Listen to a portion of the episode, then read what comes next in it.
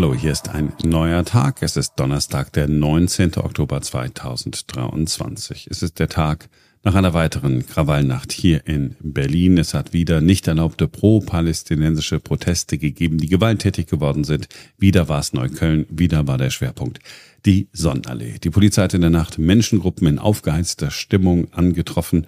In einem Tweet hat die Polizei formuliert, wir sehen, wie Menschen wahllos Gegenstände auf die Straße werfen, anzünden und sich dabei filmen und feiern. Und dann hat es noch einen Tweet mit einer vorläufigen Bilanz gegeben. Nach aktuellem Stand wurden in den zurückliegenden Stunden Kolleginnen und Kollegen unter anderem durch Steine, brennende Flüssigkeiten und Widerstandshandlungen verletzt.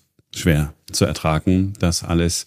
Ähm, unsere Grüße gehen an die Polizistinnen und Polizisten, an die Rettungskräfte und an die Feuerwehrleute, die jede Nacht bisher im Einsatz sein mussten, um äh, zu, ja, um zu beseitigen, was die Vollidioten dort angerichtet haben und um halbwegs zu versuchen, äh, für Ordnung zu sorgen.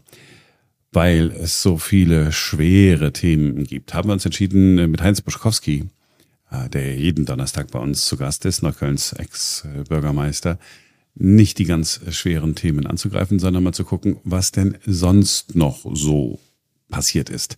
Es sind schon wichtige Themen, aber es hat nicht mit Terror zu tun gucken wir als erstes äh, fast eine Woche zurück und gucken uns das Treffen im Kanzleramt an, das es gegeben hat, den Migrationsgipfel mit Friedrich Merz, dem CDU-Chef und dem Ministerpräsidenten aus Hessen und Niedersachsen. Es gab keine konkreten Beschlüsse, aber ein Signal an die Länder und an die Bevölkerung. Das Thema Migration gehen wir zusammen an. Ja, man kommt ja um die Realitäten nicht herum diese Zügellosigkeit, dass eigentlich sich nur noch der Gedanke breit gemacht hat, jeder kann in Deutschland machen, was er will, der hat eigentlich dazu geführt, dass, wie die Wahlen in Hessen und in Bayern gezeigt haben, die Stimmung in der Bevölkerung einfach umschlägt. Und man muss schauen, dass man wieder das Heft des Handels in die Hände der Politik bekommt und nicht in die Hände der Bierzeltquatscher. Also ich finde den Weg vernünftig den die Bundesregierung jetzt zusammen mit der Opposition eingeht. Und jetzt müssen sie aber auch liefern. Jetzt müssen sie mal zeigen, dass auch in Deutschland es möglich ist, Ordnung zu bewahren und trotzdem auch eine zivilisierte und freundschaftliche Politik mit unseren Nachbarn zu führen. Friedrich Merz, dem Fraktionsvorsitzenden der Union, reicht es noch nicht. Er fordert, dass Olaf Scholz einen Appell formuliert mit dem Wortlaut, es ist unwahrscheinlich, dass es eine Bleibeperspektive in Deutschland gibt, also macht euch bitte erst gar nicht auf den Weg. Glauben Sie, das bringt was, dann wird keiner mehr kommen?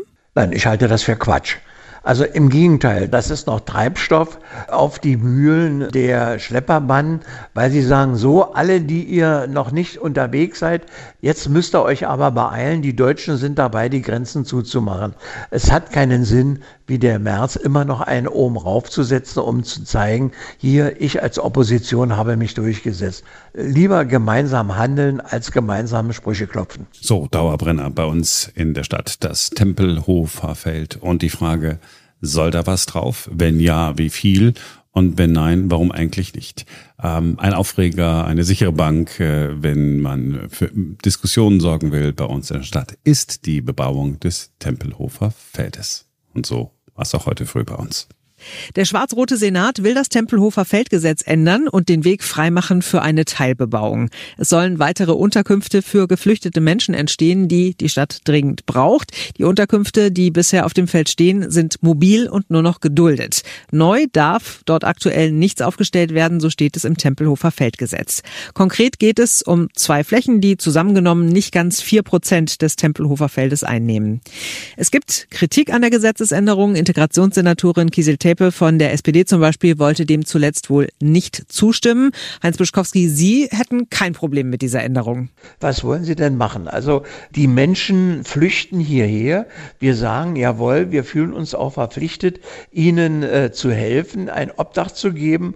Ja, dann müssen wir das aber auch tun. Wir können doch nicht sagen, komm zu uns, wir machen aber weiter und skaten und machen auch Freizeitvergnügen. Das passt doch irgendwie nicht. Da muss doch mal jemand merken, dass wir so nicht weitermachen können. Notsituationen erfordern auch Notmaßnahmen. Und da muss man eventuell schauen, ob man die Prioritätensetzung von gestern nicht noch einmal überprüfen muss. Okay, aber wenn man jetzt einmal damit anfängt in Sachen Flüchtlingsunterkünfte, dann weckt das natürlich auch bei anderen Menschen Begehrlichkeiten und dann wird ganz schnell wieder darüber gesprochen, das Tempelhofer Feld äh, komplett zu bebauen. Also ich hatte schon bei der Volksabstimmung kein Problem damit. Wenn Leute ein Dach über den Kopf brauchen, das hat eine Priorität, dann muss die Politik schauen, wie sie dieser Pflicht nachkommt. Da müssen Freizeitvergnügen und Entspannung einfach mal hinten anstehen. Freizeitvergnügen nach Daseinsvorsorge. Und äh, da hilft alles nichts, da müssen wir erst das tun, was unsere Pflicht ist, unseren Nachbarn und unseren Freunden gegenüber. Ja, und dann regt sich Heinz Buschkowski manchmal über Dinge auf, von denen man gar nicht wusste, dass es sie erstens gibt und zweitens, dass man sich darüber so aufregen kann. Ähm, mal gucken, ähm, was ihr denkt. Es geht jetzt um ein Sommerfest der SPD in Xanten in Nordrhein-Westfalen. Und äh, da haben die Jusos ein Dosenwerfen veranstaltet. Eigentlich nichts Besonderes, aber in dem Fall dann doch, zumindest für Heinz Buschkowski.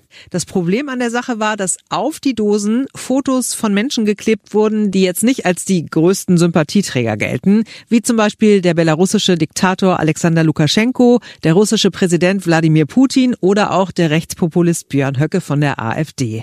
Und es gab auch eine Dose mit dem Konterfei von Friedrich Merz von der CDU. Die Aufregung danach war groß, vor allem bei der CDU. Das sei Hass und Hetze gegen eine Partei der Mitte oder auch Gewalt beginne in den Köpfen. Heinz Buschkowski, wie finden Sie denn die Aktion Ihrer jungen Genossen?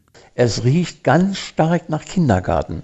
Also für eine Jugendorganisation einer erwachsen sein wollenden politischen Partei ist das einfach äh, albern. Es passt einfach nicht.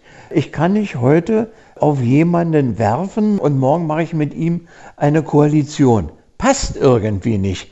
Also da kann man den Jusos nur sagen, Leute, nochmal nachdenken, nochmal Brainstorming.